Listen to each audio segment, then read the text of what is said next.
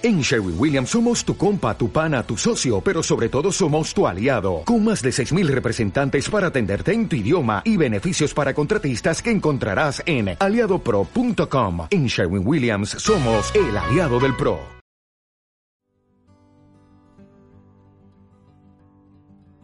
¿Qué tal amigos? Les saludo Leonardo León desde Barcelona, España y contamos haciendo un recuento especial y una eh, serie especial de F1 en español. Hoy haremos y empezamos lo que se denomina F1 en el pasado. Haremos un recuento de ocho de las personalidades más impresionantes y más eh, que han tenido más influencia en cuanto eh, en la Fórmula 1 de antaño en esta categoría. Hoy es un episodio más que de lo normal, muy especial, ya que contamos con el regreso de Bruno Burger, de este experto de, de, esta materia y más que tanto Riegel, que vuelve también a estar aquí en, F1 en español. Bruno, eh, le harán recuento también y todo lo que sabe en cuanto a Juan Manuel Fangio. Hoy empezamos a hablar sobre este eh, as, eh, este genio que se colocó tras los volantes de, su, de sus bólidos durante los años 1950 hasta 1958, cinco campeonatos mundiales y tuvo el récord durante 45 años hasta que Michael Schumacher en el 2002 le igualara esta cifra, pero con la Ferrari en aquel momento. ¿Qué tal Bruno y qué tal Riel? ¿Cómo están los dos? Bueno, yo estoy muy bien, estoy emocionado de estar aquí eh, en este episodio de F1 en el pasado, hablando de Juan Manuel Fangio. A ver, yo eh, tengo que eh, confesar que mm, la figura de Fangio para mí mm, siempre ha sido un poco enigmática. Es como el mito, ¿no? La leyenda de, de, la Fórmula 1, pero no fue hasta ahora que comenzamos a investigar un poco más, que tuve la oportunidad de conocer quién era Fangio dentro de la pista, fuera de la pista, lo que la gente, lo que los pilotos y lo que mm, eh, es actualmente la Fórmula 1 gracias a a su legado y a todo lo que hizo durante todos los años que corrió en la Fórmula 1, eh, que realmente comenzó a, como a enamorarme un poco la figura de, de, lo, que, de lo que es Fangio, ¿no? Para mí, en principio, la Fórmula 1 comenzó con, con Ayrton Senna, y creo que o sea, no lo podemos equiparar, ¿no? Pero digo que para mí la puerta de entrada fue Ayrton Senna y luego ir conociendo, ¿sabes? Todos los logros que, que han, todas las cosas que han ocurrido desde el principio de la Fórmula 1 hasta lo que es ahora, eh, es realmente bastante maravilloso y pues recientemente que conversaba con Leo me comentó del documental que existe en Netflix sobre, sobre Juan Manuel Fangio. Dije, bueno, le, vamos le voy a dar una oportunidad a Fangio a ver qué tal. y pues, o sea, no, te puedo decir que no dejó de sorprenderme ni un minuto. Eh, es que, a ver, si, comenzando por lo que vi yo del documental y por lo que yo sabía de Fangio, era una figura mítica eh, de por sí ya únicamente por sus logros. Pero ver a las personas, ver a Jackie Stewart hablando, ver a Horacio Pagani hablando, ver a, Nico Rosberg hablando de, lo que significó Fangio y luego investigando a Prost también, y luego, investigando un poco eh, descubrí que, que, Schumacher también hablaba muchísimo de Fangio. Y e incluso Ayrton Senna hablaba de Fangio. Entonces fue como, mm. bueno, ok, creo que vale la pena que, que investigues un poco más sobre, sobre, sobre esta figura, que, que realmente lo hizo todo antes de, de, que nosotros conociéramos lo que es la Fórmula 1. estamos hablando de una persona que corría en los años 50 mm. y que en, aún en los años 50 era absolutamente impresionante y era completamente fuera de serie lo que hacía eh, como, como piloto. Entonces, eh, bueno, para empezar, creo que es lo primero que puedo decir. No sé qué piensas tú, Leo, qué piensas, Bruno. A ver, introduciendo a Bruno porque podemos parar tanto a Fangio como con Bruno. Y eh, yo también, eh, como tú mencionas, Riel, tanto, eh, tanto Riel como tú y yo somos contemporáneos y a ver, tanto tú como yo somos del año 1992 y la Fórmula 1 que recordamos, entre comillas, de lo que pudimos haber vivido, ya si leímos sobre 50, 60, 70, 80, sí, perfecto, pero de lo que recordamos haber visto, Ayrton Senna, Prost, eh, Damon Hill, todo ello Michael Schumacher. No, no sabemos lo que sería la Fórmula 1 en los 50. Pero tenemos a alguien, un experto que sí sabe lo que era ver a eh, Juan Manuel Fangio y que también, como tú mencionas, ver a estos eh, cracks de la categoría hablar de lo que significó eh, Juan Manuel Fangio, escuchar a, a, Stirling Moss, la admiración que tenía y también a, Herman, el piloto que condujo con él en Mercedes, el alemán, hablar más allá de lo que era el piloto, hablar de lo que era como persona, Peter Collins, Mike Hottor también, que era persona que en el 57 en la carrera de Nürburgring, como se dieron a abrazar, lo que incluso Fangio aseguraba que él se sentía papá de ellos, era algo impresionante. Bruno, cuéntanos más o menos lo que para ti significó Juan Manuel Fangio y lo que significó también para la categoría este as argentino. Bueno, Leonardo y Luis, este, nada más indicado que poder hablar de Fangio, que justamente fue la persona que me llevó a la Fórmula 1. En el año 1955 fue mi primer contacto ya con eh, Juan Manuel Fangio en, en Venezuela, en los en el Gran Premio de Venezuela no era una Fórmula 1, no era un gran premio de Fórmula 1, era un, campeonato mundial de marcas que se corría en paralelo con el, eh, la Fórmula 1. Así como había campeonato de Fórmula 1 del año 50, también había el campeonato de constructores de, vehículos de, deportivos, que ahí estaban metidos los mismos, ¿no? Este, eh, Ferrari, Maserati, etcétera. Entonces, eh, Juan Manuel Fangio vino aquí a Venezuela junto con eh, Colin, el Marqués de Postago, Jean Berrat, este, todos los corredores de la época, porque querían ganar el campeonato de constructores. Eso les significaba a ellos ser miembros del equipo de, la fábrica y eh, eso les traía también beneficios económicos. Total, que vinieron en el 55, en el 56 y en el 57 y esa primera carrera del 55, eh, alguien me llevó, no, no recuerdo quién, creo que fue un vecino, y vi la carrera, este, y bueno, me enamoré del automovilismo eh, y conocí, por supuesto, de lejos a, Juan Manuel Fangio, no nada que me presentaron ni nada. Eh, pero desde entonces el seguimiento eh, no hay duda de que me ha permitido mm, conocer a los eh, protagonistas a través de los años. O sea, tú no puedes comparar peras con manzanas ni, cosas así, pero sin duda tú has tenido, o yo he tenido la experiencia de poder ver corredores diferentes a través de las décadas y sigo pensando lo mismo de siempre. Fabio fue el más grande de todos los tiempos. ¿Por qué?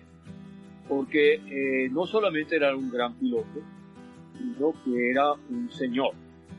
Eh, y como tú decías, Leonardo, el papá de los demás. O sea, trataba al resto de los pilotos como si fueran sus hijos. Claro, y también tenía cuarenta y pico de años cuando los demás estaban en los treinta y incluso en los veinte.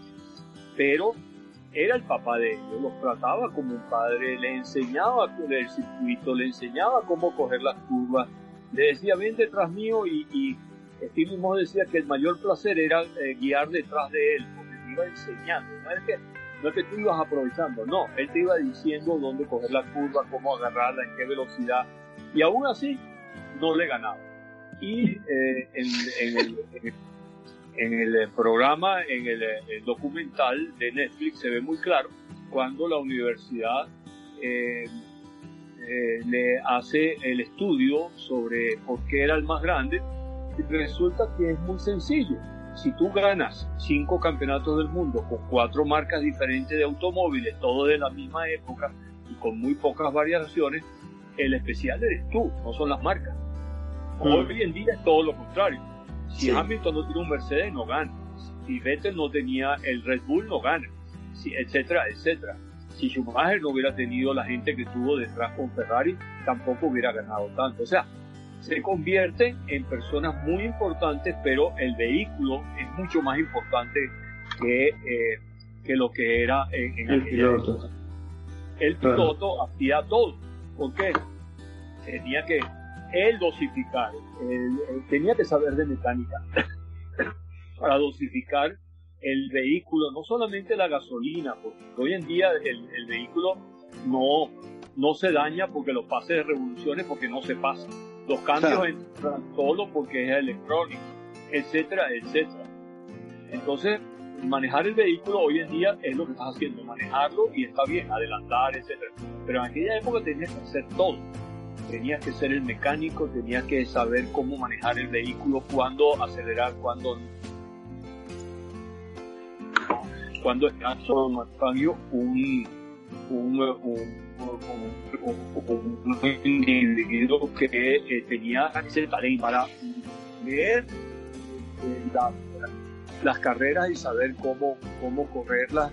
Y bueno, eh, imagínate que tú con solamente 51 grandes premios te puedas llevar 5 campeonatos del mundo, considerando que uno de ellos en el 52 no lo corriste porque se fracturó una vértebra cervical en, eh, en, el Gran Premio de Monza, porque, eh, como él dijo en el, en el documental, eh, los dos únicos dos accidentes que ha tenido es porque estaba muy cansado y no había dormido. En esta oportunidad tenía que viajar desde Irlanda a Italia y el príncipe Vira, que le había ofrecido, le había prometido llevarlo en su avión, pues él en esa carrera se le dañó el carro, se fue temprano y voló y se fue.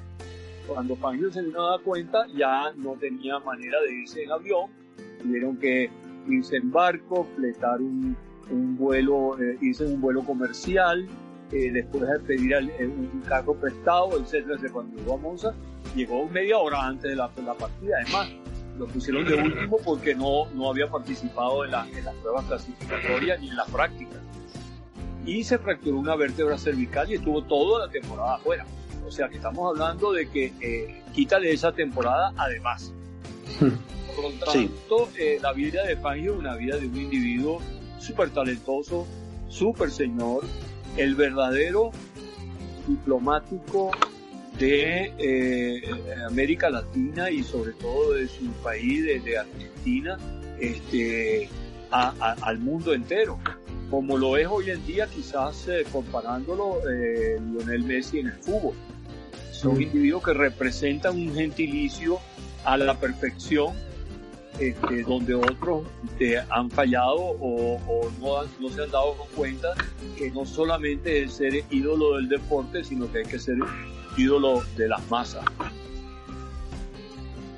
Completamente, sí, tal cual, y tal como tú mencionas, Bruno, si hacemos eh, una revisión de todo lo que fue el, el palmarés de este ex piloto, que recordar falleció en 1995, recordar que tuvo en 51 grandes premios y en el 52, tal como tú, tal como tú mencionas, Bruno, no corrió esa temporada debido a que el Gran Premio de Italia, que no puntuaba para el circuito, para el campeonato de Fórmula 1, no participó, estuvo, tuvo 33 compañeros de equipo, 9 temporadas, 5 constructores, recuerda que estuvo en Alfa Romeo, en Maserati, en Ferrari, en Curtis y en Mercedes-Benz, que ya hablaremos sobre Alfred Neubauer, que fue uno de los que le aconsejó a él irse, dado que en 1995, luego del accidente de Le Mans, cuando, recordad esta foto, eh, que estuvo también eh, y McLean, este accidente pavoroso que ocasionó el retiro del equipo de la flecha plateada de la categoría, fue que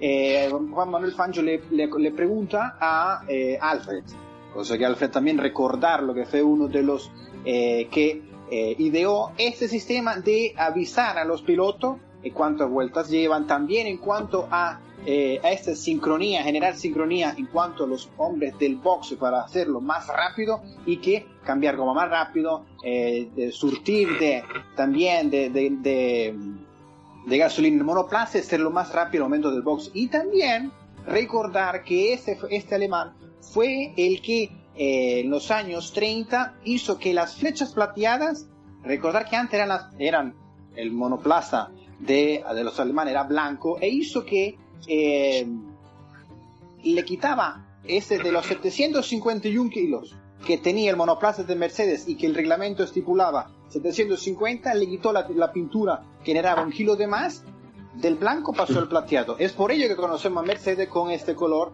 que volvieron desde 1955 en el 2010. Estuvo en durante 51 grandes premios, 24 victorias, 29 pole position, 23 giros rápidos, 35 podios y recordar que en el mil, hasta 1957 tiene el récord de campeón más longevo, es decir, con 46 años, un mes y 11 días, consigue el récord del piloto que ha ganado un campeonato del mundo con la edad más elevada. Hablando un poco sobre lo que significó también que para título personal eh, era Juan Manuel Fangio un mecánico que era que conducía cualquier monoplaza en los que condujo de una manera impresionante. Conocía el, eh, tal como, eh, y también muy meticuloso, tal como aseguraba uno de, los ex mecánicos que formó parte del Maserati, hermano Borsa, que aseguraba que la minuciosidad con cada detalle que exigía Fangio, debido a lo que conocía y que comenzó a ver cómo funcionaba, ya que el, el padre de Fangio le quería que fuera que trabajara con él como mecánico, pero Fangio fue poco a poco eh, cambiando y quiso ser piloto, que menos mal que se convirtió en piloto y que lo tuvimos en estos eh, cuantos años en la Fórmula 1 y que de es por él que estamos hablando entonces. Pero recalcar la habilidad que tenía para hacer y, conocer al monoplaza en exactitud. Rigel, en cuanto a esto... Ah, eh, justamente quería, quería comentarte que hay una parte en el inicio del documental, cuando hablan un poco de de la historia de Fangio antes de llegar a la Fórmula 1, porque recordemos que él llega a la Fórmula 1 a los 37 años. Creo que, eh, eh, a ver, no lo sé, pero no, no tengo ahora registro en mi memoria de un piloto de Fórmula 1 que tuviese tanta edad al entrar en la Fórmula 1 recientemente. Eh, quizás en esa época probablemente era mucho más común este tipo de cosas. Pero antes de que Fangio llegase a la Fórmula 1, eh, corría en la, lo, como lo dicen en el documental, en, la categoría de turismo de carretera, en el Gran Premio, en, el Automóvil Club de, Argentina, donde él justamente decía que ese periodo le había servido muchísimo para poner en práctica sus, eh, las cosas que había aprendido como mecánico y él tenía que justamente conducir y ser, estar dispuesto a, arreglar el vehículo. De hecho, que tanto era así que él en principio no corría su primer, la primera carrera que, en la que él estuvo, no corrió él, sino que estuvo de copiloto. Eh, eso creo que recalca un poco esa figura de, de hombre minucioso que tenía que estar eh, justamente asegurarse un poco de, de, de qué iba a hacer antes de hacerlo él. Porque fíjate que no fue hasta que después comenzó a correr o, comenzó a constatar todas las cosas que evidentemente sabían y lo hicieron la figura que es actualmente, que claro, una vez que llegó no hubo manera de pararlo. Eh, pasó por todas las escuderías, estuvo en, los grandes premios en los que estuvo y se ganó y se llevó el corazón de muchísima gente, como es el caso de eh, justamente de Bruno, que estamos aquí conversando, que tanto para él, con la primera primera impresión que tuvo con este el mundo del automovilismo fue Juan Manuel Fangio. Eh, fíjate que me, impresiona muchísimo que sea una persona mm, que su background o, su, historia antes de llegar a la Fórmula 1 sea distinta a la de los pilotos que yo tuve la oportunidad de conocer cuando empecé a, relacionarme con la Fórmula 1. O sea, es una persona que, que, tuvo que trabajar, que tuvo que pasar por una guerra mundial, que durante la guerra justamente estuvo lejos del automovilismo, lo que hacía era vender camiones, vender, bueno, vender las gomas de los camiones para luego vender los camiones. Sí, sobrevivir, ¿eh? Sí, y, y claro, es, es, una, es una figura muy, muy interesante, porque no la puedes comparar con nada lo que no hay no hay ni o sea, no hay manera de compararlo con algún piloto actual tanto porque los vehículos son completamente diferentes, los circuitos son diferentes, la manera de pensar del piloto es diferente, lo que hacen antes de llegar a la categoría es diferente, ahora los pilotos mm. tienen 18 años, 19 años, eh, evidentemente no es el mismo estilo de, conducción y no es la misma Fórmula 1, pero me hace recordar una, una, sección del documental donde hablaban de que eh, en esa época eh, las máquinas, justamente lo, que, lo que estuviesen haciendo, la competencia, lo que necesitaba era arte. y que este, este arte se la daba al piloto, la manera de conducir el vehículo del monoplaza sobre todos estos obstáculos y que en este caso Fangio lo que había conseguido era otorgarle arte a, a este monoplaza, a, bueno, a estos monoplazas, pues, llevó nada más nada menos que cinco grandes premios. Sí, tal cual, y tal como tú mencionas, Riel, yo pienso que una de las cosas más importantes que eh, era lo que predominaba en la, en la Fórmula 1 de entonces era la experiencia tras el volante. Predominaba más que eso en cuanto a la capacidad física que eh, reina en, en, en, cuanto a la categoría de hoy, de hoy en día. Por ejemplo, un Max Verstappen que debuta en el año 2014 eh, ya por Japón y que ya en el 2015 forma parte en, eh, junto a Carlos Sainz, era difícil, claro, no podemos comparar las épocas, dado que la evolución y el desarrollo de toda la, eh, como todo, no simplemente el eh, Fórmula 1, sino también recordar, por ejemplo, comparando algo sencillo como el fútbol, los balones que, con que jugaban los deportistas en aquel momento no pueden ser como eh, son los del momento de ahora. La tecnología que involucra, que está metida en ya sea tanto los botines como el balón, como todo lo que involucra el deporte, siempre, eh, ha sufrido de un desarrollo tecnológico o para favorecer, también al deportista. La Fórmula 1 cuenta, claro, un deporte que depende de una máquina para llevarse a cabo, nada más y nada menos que un coche. No es nada sencillo desarrollar esto, pero la habilidad que tenía, o que tenía, o la experiencia, la noción que tenía que tener el deportista, en aquel entonces deportista, no lo sé si puede ser catalogado de aquella manera, para eh, conocer y poder conducir esos monstruos y esos, eran unos cohetes, era totalmente diversa a lo que puede hacer en estos días. Bruno, para ti, ¿cómo puedes tú diferenciar en cuanto a la habilidad, la habilidad del piloto? No tanto lo que la diferencia entre monoplaza y monoplaza, porque podemos diferenciar los monoplazas del 50 con lo del 60, el 70, 80, eh, 90 y hasta entonces. Son, siempre han desarrollado y han tenido reglamentos diversos.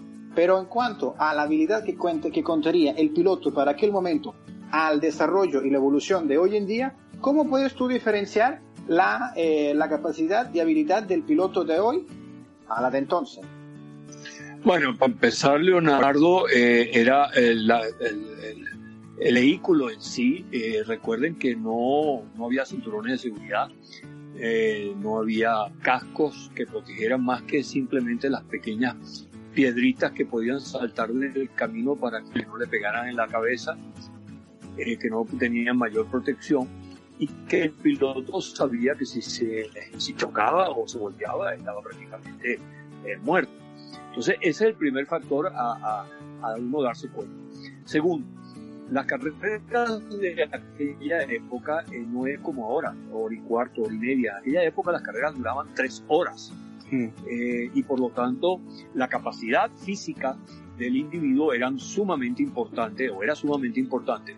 Y una de las razones por la cual eh, Juan Manuel Fangio eh, se retira tan pronto, vamos a decir, eh, aparte de ver morir a muchos de sus amigos, eh, fue que las carreras bajaban en el año 58, cuando él se retira, eh, bajaron a, menos de a dos horas en vez de tres. Y la gran ventaja de él, él mismo lo decía, es que él mantenía las fuerzas intactas después de las dos horas cuando los demás se fatigaban. Eso era importante, por lo tanto, sí hay que considerarlo como un deportista porque tenía que tener una capacidad física mayor que los demás. Y segundo, él tenía eh, la, la, forma de manejo que podía mantenerse durante tres horas. Estamos hablando del mismo número, de la misma cantidad de carreras que corrió Alain Prost, por ejemplo. Claro, estamos contando todas aquellas no válidas para el campeonato, como acaba de decir eh, Leonardo, la del año eh, 52, que fue el Gran Premio de Monza, que no era una de las carreras de, eh, de Fórmula 1, pero era eh, con esos mismos. Aquí lo impresionante es que Fangio, eh, eh, si bien corrió de todo tipo de carros, desde los primeros de carretera del año 38, entrando en lo que son los monoplazas en el año 48, eh, su impresionante es su palmarés. Si uno se pone a, a, ver esos 51 grandes premios y busca, bueno, fueron 24 primeros, 11 segundos, un tercero, 6 cuartos y de ahí para atrás nunca. o se retiraba por alguna falla o eh, llegaba en el, podio. ¿Cuánto es el porcentaje de podio de, de Fangio? 70.5%. El más cercano es Hamilton, tiene 60%.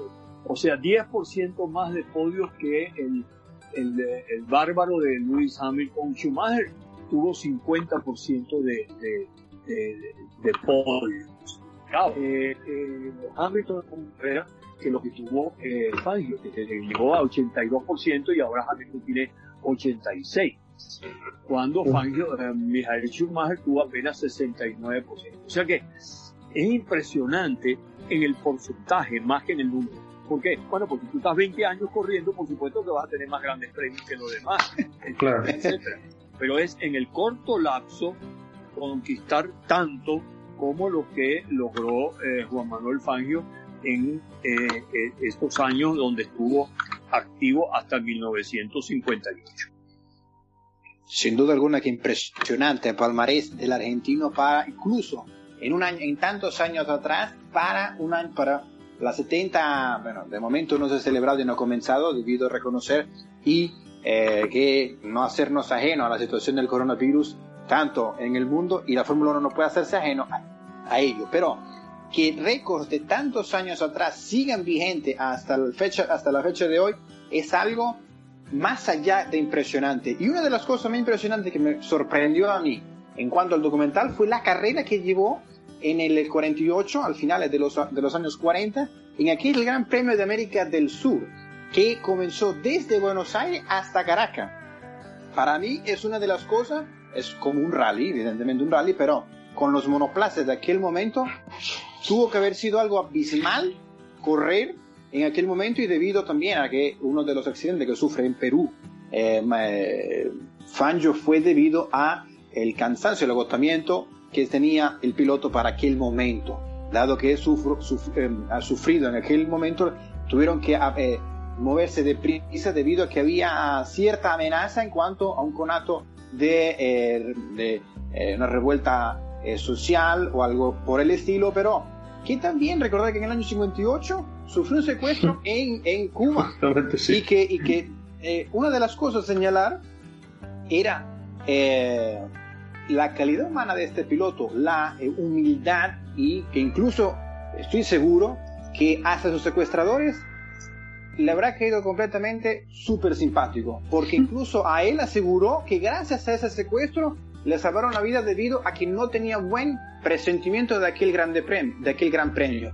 Y que en todo momento, otra de las cosas para resaltar de este piloto, además de que no eh, eh, en material audiovisual, contar con ese documental y tener todo el archivo de este piloto, ver cómo hablaba, todo lo que expresaba, las frases que mencionaba, que era momento idóneo. Por ejemplo, una de las que más recuerdo era el momento que él aseguraba que la muerte no hay que tenerle miedo, ya que siempre llegará. Y otra de las cosas era cuando asegura es... Eh, la muerte no llega ni antes ni después, llega cuando tiene que llegar.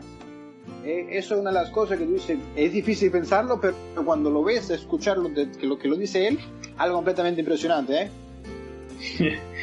No, sin duda. Es que, a ver, estoy tratando de recapitular un poco, de, poner en orden lo que, lo que hemos estado conversando eh, en referencia a, a, Fangio y a lo que significa una figura que haya tenido tantos logros en tan poco tiempo, llegando tan tarde al deporte de la Fórmula 1 y evidentemente me hace pensar en que yo concuerdo con Bruno en que tenía que ser un deportista o tener una mentalidad súper preparada para soportar este tipo de, de, peripecias y de, locuras al, montarse en un vehículo y correr por tres horas a esa velocidad.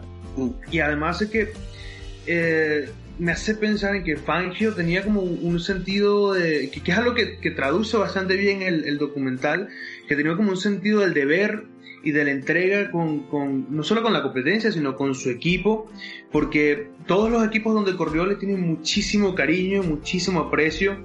Eh, decía que cómo lo trataron en Alfa, cómo lo trató Maserati, cómo lo trató Mercedes. Bueno, tuvo allí sus roces con, con Ferrari, pero a ver, eh, creo que dentro de la historia de, de, Fangio predomina el hecho de que, de que haya sido una persona querida dentro del equipo de trabajo, porque era a fin de cuentas él el que llevaba el monoplaza a la victoria y que llevaba no solamente la victoria al monoplaza, sino que llevaba la victoria todo el equipo que venía trabajando detrás con él.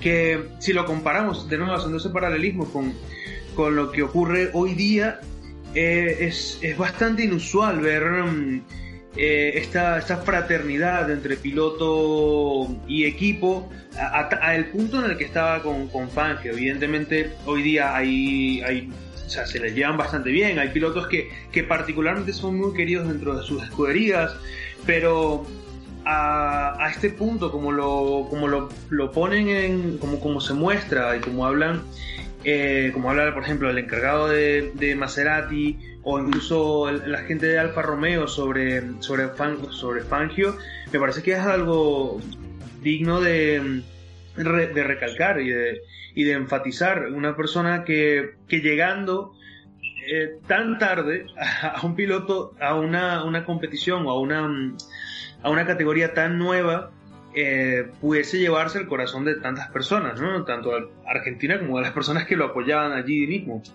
Y eso me parece que es, bastante recalcable. Bueno, para que tú veas, la, la edad en ese momento significó para, para él eh, lo que no tenían los demás, experiencia. Y esa experiencia desde el año 38 de estar corriendo eh, turismo a través de, de, carreteras de las Pampas, llegar hasta Venezuela, este, bueno, no llegó, eh, tratando esa carrera de, de, del Gran Premio de la América del Sur, en el cual se retiró por la muerte de su, de, su eh, compañero, de su copiloto, hace que él fuera, eh, tenía un, un extra eh, con esa cantidad de pilotos que no eran eh, mecánicos eh, como él, porque mm. él empezó como un mecánico eh, trabajando en un garaje. Y por lo tanto ese conocimiento, lo, le, aparte de su talento, fue un plus, un adicional para que Fangio fuera el piloto que, que fue, conocedor del auto como nadie, de eh, los ruidos, sabía exactamente lo que estaba pasando con el vehículo de acuerdo al ruido que él, que él podía eh, oír o podía sentir incluso eh, del vehículo. muchos pilotos, cuando tú les, les hablas sobre la sensibilidad, y eso sale también en la película de, de Nicky Lauda, en la cual él dice que la sensibilidad está en, en la nalga, está en el rabo. Este, ¿Por qué?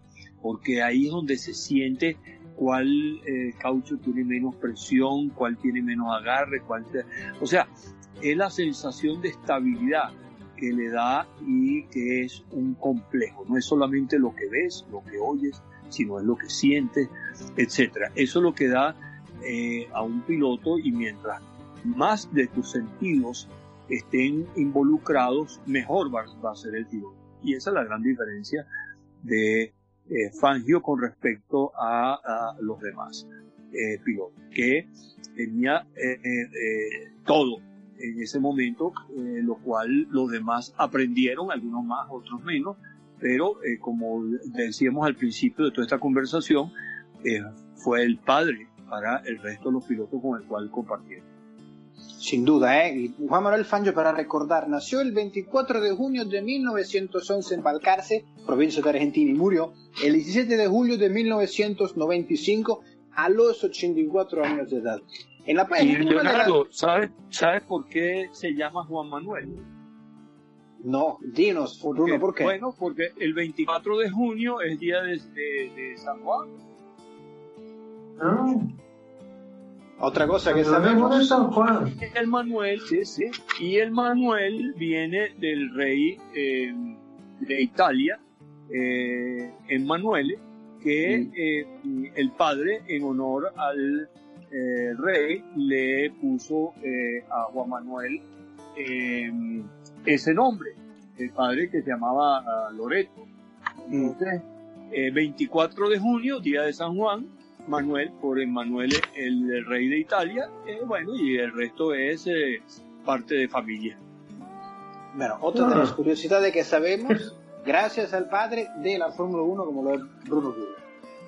Para recordar, ¿eh? Para recordar también... Para recordar también un poco... Ya me vas a decir abuelo, ya ojalá, lo, bueno, lo se lo puede decir, ¿eh? Para recordar también uno de los episodios en cuanto al documental de Juan Manuel Fangio, recordar que se llama Life of Speeds. ¿eh?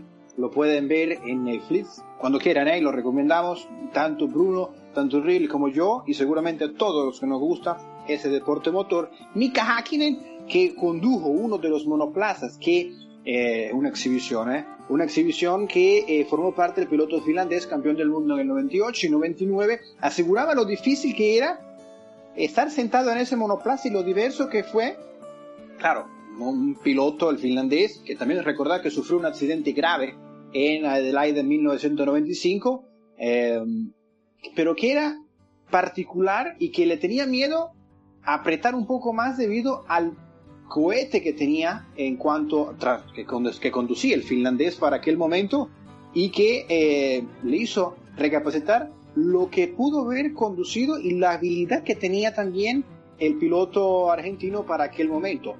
Recordar también que hemos visto como Toto Wolf también condujo en unos años atrás, 2017-2018, una especie de eh, demostración en uno de los monoplazas de Mercedes para aquel momento y que eh, aseguraba también lo difícil que era llevar y como aseguraba que una de las cosas eh, para llevar el monoplaza en pista, para mantenerlo en pista, era mantenerlo en, em, en haciendo el slice por la parte trasera y se veía en los videos cómo todos los pilotos generaban el, el, contra, el contravolante en cuanto para eh, mantenerlo y no era tanto, no, no generaban carga aerodinámica el monoplaza para aquel momento, cero. Eh, la, la, la, la, carga aerodinámica y la fuerza G fueron desarrollándose a medida que los 70, los 80, que involucraba que el piloto, eh, también el peso del piloto, fue desarrollándose y era, eh, empezó a involucrarse, involucrarse, involucrarse en cuanto para que no para que no perjudicara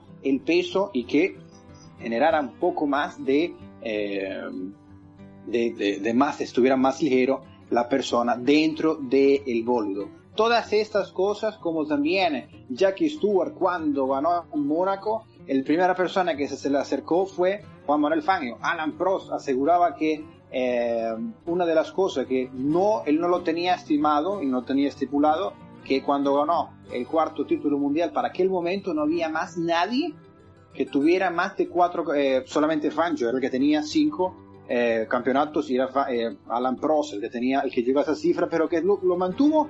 A ver si es verdad o no, eso no lo sabemos, solamente Prost lo sabrá, que se quiso quedar en esas, eh, en esas cifras para no, ya que catalogó a, a Fangio como el hombre de la Fórmula 1, dejarlo en un estandarte un poco mayor a lo que él hizo en aquella hasta 1993.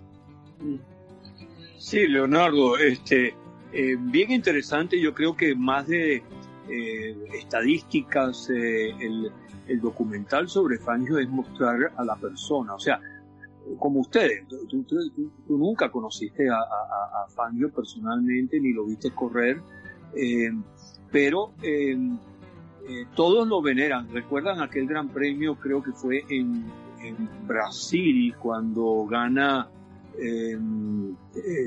Ayrton Senna, creo que fue el año 93. Sí. Eh, que él entrega, le entrega el, el, trofeo del ganador eh, Juan Manuel Fangio a, a, a Senna y se entabla una conversación y se abrazan en el podio. Sí. Este, ese sí era su padre o su abuelo prácticamente ya, eh, Juan Manuel Fangio, que mucha gente dice que su inteligencia fue correr con el vehículo que estaba mejor para el momento. No, eso es una gran, una gran eh, sin duda. Eh, si tú agarras un, un, eh, una temporada de Fangio cualquiera. Yo voy a agarrar la del 53, por ejemplo. Eh, corrió 24 carreras. 24 carreras. Nada, no estamos hablando de, de los grandes premios de solamente válidos para el Campeonato Mundial de Pilotos. No. Y corrió el Gran Premio de la República Argentina en enero con un Maserati. Corrió la Mille Miglia con un Alfa Romeo y llegó segundo. Corrió el Gran Premio de Bordeaux en Francia en mayo con un Gordini y llegó tercero. Corrió el Gran Premio de Nápoles con un Maserati. Llegó segundo. Eh, corrió el eh, Gran Premio de Albi de Francia en un BRM con un motor B16, el cual se retiró. Eh, corrió Alfa Romeo las 24 horas de Le Mans y se retiró. Eh, bueno, corrió el Gran Premio de Fórmula Libre de Silverstone, un BRM, llegó segundo, etcétera. Bueno, ganó este, cuatro carreras, incluyendo la cuarta carrera panamericana de México con un Lancia deportivo de 24. O sea, corrían de todo, corrían con el vehículo que les Corría para la marca que pudiera estar contratado como hizo en, con Mercedes en el año 54 y 55, pero también corrían carros deportivos. Por ejemplo, el año 55 que vino a Venezuela, que era piloto de Mercedes-Benz durante toda esa temporada, bueno, corrió en el circuito de los próceres con un Maserati 300 ese deportivo, llegó en primer lugar. O sea, decir que corría un solo vehículo y corría como el mejor es de nuevo es minimizar o tratar de reducir un poco el talento o el talento de uno de los más grandes pilotos de todos los tiempos. Sin duda alguna que fue uno de los más grandes. Riel, para ti, para ir cerrando todo este episodio especial, ya que recordar que estamos hablando sobre Juan Manuel Fangio, eh, recordar también que forma el inicio de, esta, eh, de estos ocho episodios en cuanto hablaremos, eh, no lo mencionaremos el día de hoy, lo iremos poco a poco, diciendo cuáles son para nosotros los más grandes pilotos que han pasado en esos 70 años de la categoría de la Fórmula 1. Riel, para ti, para ir cerrando, tres palabras con las que puedes, o mejor dicho, ahora es muy fácil tres palabras, una palabra, con que puedes definir a Juan Manuel Fangio. a ver, una, una palabra. Eh, pues a ver, yo creo. Eh, me, dejaste, sin palabras, Leonardo. Eh, Fangio, luego de todo esto que hemos eh, conversado, mm. creo que lo. me voy a quedar corto. me voy a quedar corto, pero. para mí tiene que ir. Tiene, tiene que ser él la personificación de la palabra leyenda. Ok. Leyenda, muy bien. Para ti, Bruno, ¿cómo puede definir a Fancho en una palabra? GOAT. G-O-A-T. Ok, ¿Qué significa greatest of all time. Bueno, eso es trampa, e, eso es trampa porque ahí hay muchas palabras en el medio. Vamos a dejarlo en ah, GOAT. eso bueno, eso bueno, eso bueno. Vamos a dejarlo en GOAT. Yo lo definiría como un genio. O sea, más allá de un genio, eh, pienso que Fancho si bien decir que no puedes comparar eh, a lo largo de la historia todo es diverso, pero para mí Fangio es lo más grande que ha pasado en la Fórmula 1, eh, no tanto porque hemos visto el documental, sino por todo lo que ameritaba conducir en una eh, época de la Fórmula 1 muy peligrosa, en el que morir era algo no tan no era tan difícil como lo es en, en esa temporada que si bien recordamos que Ayrton Senna eh, falleció en el 94, eh, Jules Bianchi en el 2014, y siempre va a haber muerte en ese deporte tan peligroso. Pero el piloto en aquel momento estaba mucho más expuesto a lo que está hoy en día. Y recordar que toda, a partir de todas las innovaciones, a partir de todo el desarrollo tecnológico, la seguridad va eh, siendo un poco más importante y la, el peligro va reduciéndose a medida que pasan los años. Pero sin duda que Juan Manuel Fangio es uno de los más grandes. En el trabajo que yo tengo en Barcelona aquí, me dio la posibilidad de conocer por pura coincidencia a uno de los, una de las personas que trabajó en los 80 en Mercedes-Benz en Argentina y se llama Carlos Filippi. Eh, por coincidencia comenzamos a hablar y me aseguró que en aquellos años trabajó en la fábrica junto a Juan Manuel. Le comenté, una de las primeras preguntas era ¿cómo, cómo era trabajar con una persona de ese calibre. Me aseguraba que no tuvo palabras, la calidad humana y la, la todo eh, la capacidad, experiencia que tenía al, y la pasión con que el piloto, ex piloto, trabajaba en la fábrica, con la, con la dedicación que tenía, era algo que no vio más nunca en su eh, en el trabajo que desempeñó por unos cuantos años. Una de las cosas que es impresionante, poder conocer a alguien que trabajó junto a Fangio, una de las cosas más impresionantes que eh, pude ver yo experimentado, y eso que no lo conocí, y eso que no lo vi, una carrera tampoco de él, eh, todas las tres horas, por ejemplo, la aquella de Argentina, que la temperatura llegó en 55, 55 grados centígrados, algo completamente eh, si bien Malasia hasta el 2013 se corría ahí, eh, pero era algo que eh, no se podía comparar, no, tenían, no tenían trajes no tenían toda la indumentaria que cuentan los pilotos de hoy en día para contrarrestar esta pérdida del de, el cansancio, el agua, todo ello que no tenían para aquel momento. Otra cosa de otro planeta. Para cerrar, ¿eh? Rigel y Bruno, lo que quieran decir tienen completamente el micrófono abierto, ¿eh? Para ver, ver la, el documental, que bueno, con eso tienen para divertirse y para, para saber un poco mejor de la historia de eh, este, esta leyenda, como decía Rigel. Hay un libro que se llama Fangio, el, el álbum Pirelli, eh, que fue, eh, que lo sacó Stirling Moss, su gran pupilo eh, vale la pena, eh, lo pueden eh, salió en el año 1991 y es bueno, un libro de colección mayormente de fotos, pero que trae también todas las estadísticas y todo lo que hizo Fangio desde que comenzó a correr en el año 38 hasta su último gran premio que fue el Gran Premio de Francia en 1958 en el circuito de, de Reims. Eh, eh, vale la pena si lo pueden eh, conseguir. Este, yo les voy a mandar una foto a ustedes para que vean cuál es el, la portada de ese libro. Y estoy seguro que en alguna librería por ahí dedicada a automovilismo y deportes y tal, este, de las que pocas que todavía se mantienen y existen, pero estoy seguro que la pueden conseguir. ¿Ok?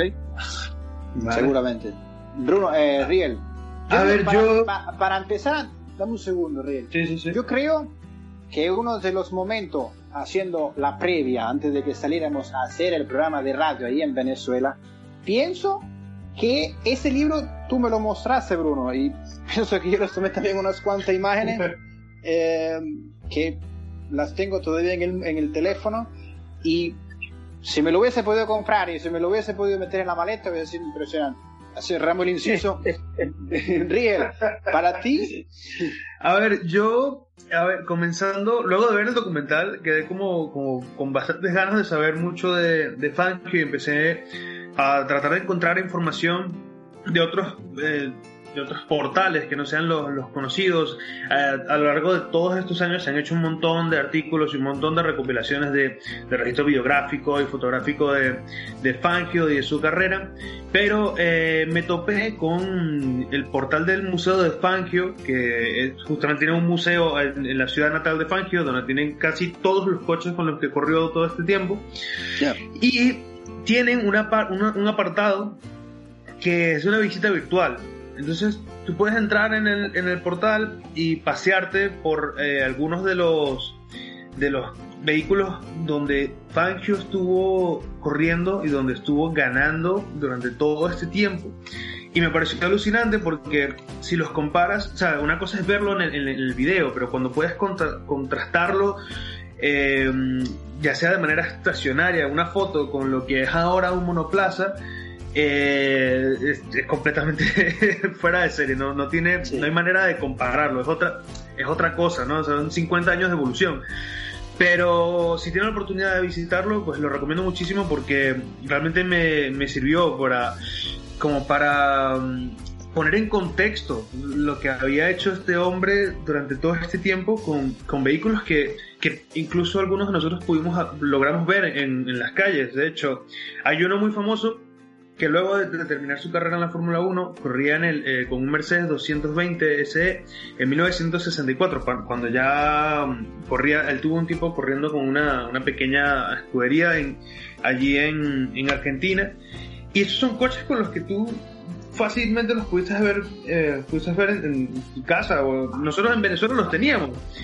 Entonces me pareció una cosa alucinante que este, este hombre eh, haya tenido tanta influencia en la Fórmula 1, pues haya terminado corriendo con esto. Pues eso se lo recomiendo, lo dejo allí, luego te lo, lo, lo, posteamos y lo dejo en el link para que lo puedan visitar. Uy, seguro que sí, será de nuestro agrado para leerlo y para verlo también y todo lo que sea en cuanto a motorsports te digo que es impresionante. Hay que cometer un error debido a que eh, dije que eh, la, el gran premio, el último gran premio de Malasia fue en el 2013. No, me equivoqué, es el error. El último fue desde, se corrieron por durante eh, 19 ocasiones en, en, en, este país asiático y fue desde 1999, recordar el primero, ¿eh? aquella polémica de, de Ferrari, hasta 2017. Las temperaturas que corrían para aquel momento en el, en el circuito malayo era una cosa impresionante para los pilotos que siempre recordábamos. Eh, siempre habían eh, ventiladores, todo este especie para refrigerar al habitáculo del piloto. Llegamos al final, el día de hoy, de F1 en el pasado, haciendo un especial, empezando con el más grande de todos los tiempos, eh, como Juan el Fancho, piloto que alcanzó eh, cinco campeonatos mundiales y que su récord se mantuvo durante 45 años nada más, hasta que, como mencionaba al inicio, fue Michael Schumacher que lo igualó y que posteriormente en 2003 lo superó con seis campeonatos y que fue Lewis Hamilton quien igualó esa cifra el año pasado y que este año busca eh, quitarle, eh, igualar esta cifra del alemán, el inglés al alemán. Veremos si la, si la Fórmula 1 al final se da inicio, cosa que con la situación mundial tan delicada que se está tratando, está complicado que inicie. Vamos a ver también eh, todo, recordar todos los eh, las eh, iniciativas que han tenido tanto los equipos en Italia como en Inglaterra de ayudar a esta lucha contra el coronavirus para desarrollar nuevos sistemas para que favorezcan en cuanto a la respiración de las personas que sufren y padecen esta, de esta enfermedad. Se pone en segundo plano el tema deportivo para subrayar el tema humanitario. Hasta aquí llegamos. Recordar que contamos con Riel Gacé desde Madrid, Bruno Burger desde Caracas y yo, Leonardo Leone, desde Barcelona, España. Muchas chao, gracias. Chao, hasta la próxima. Bye. Muchas, muchas gracias. Hasta la próxima y seguiremos aquí en F1 en español.